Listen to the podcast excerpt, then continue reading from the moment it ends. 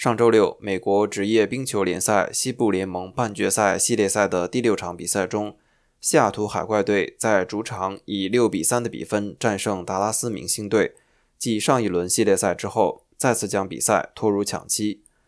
本场比赛，海怪队在球队的芬兰前锋埃利托尔瓦宁助推下，早早就控制了局面，首节比赛取得了二比一的领先。然后在第二节的前五分钟，球队又拿下两粒进球。四比一大比分领先。